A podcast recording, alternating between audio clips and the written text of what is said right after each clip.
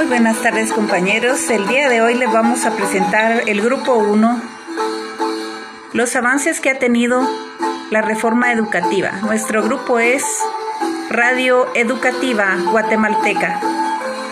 El primer avance que hemos observado es la gratuidad, es decir, ya no cobro de inscripción. El segundo avance es la educación inclusiva, es decir, incluir a niños con necesidades especiales en nuestras aulas.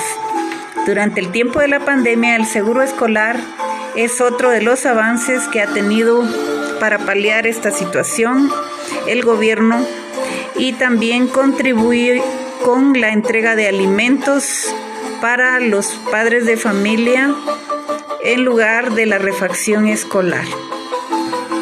Hemos tenido algunos retrocesos y algunos retos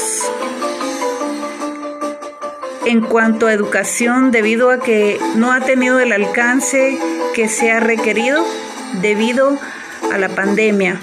Unos retrocesos que posiblemente no se puedan medir en este momento, pero eh, es posible salir adelante.